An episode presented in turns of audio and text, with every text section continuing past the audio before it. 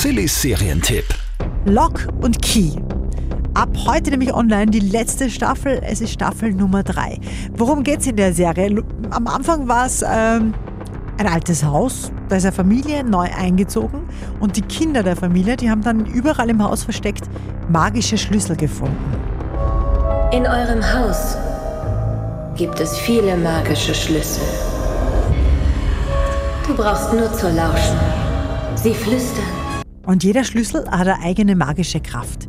Also den Schlüssel steckt man sich da so ins Knack rein und dreht dann nochmal um und dann, je nachdem welchen Schlüssel man genommen hat, entweder man wird super stark zum Beispiel oder man kann fliegend den Körper verlassen, man kann ins eigene Hirn reisen, auch das geht. Oder, den hätte ich auch gern zum Beispiel, man kann sich in ein Tier verwandeln. Ich habe mir nicht ausgesucht, ein Spatz zu sein. Obwohl es schon ein paar Vorteile hat. Ich kann meinen Vogelfreunden sagen, sie sollen auf dein Auto kacken. Du hast aber keine Vogelfreunde. Noch nicht.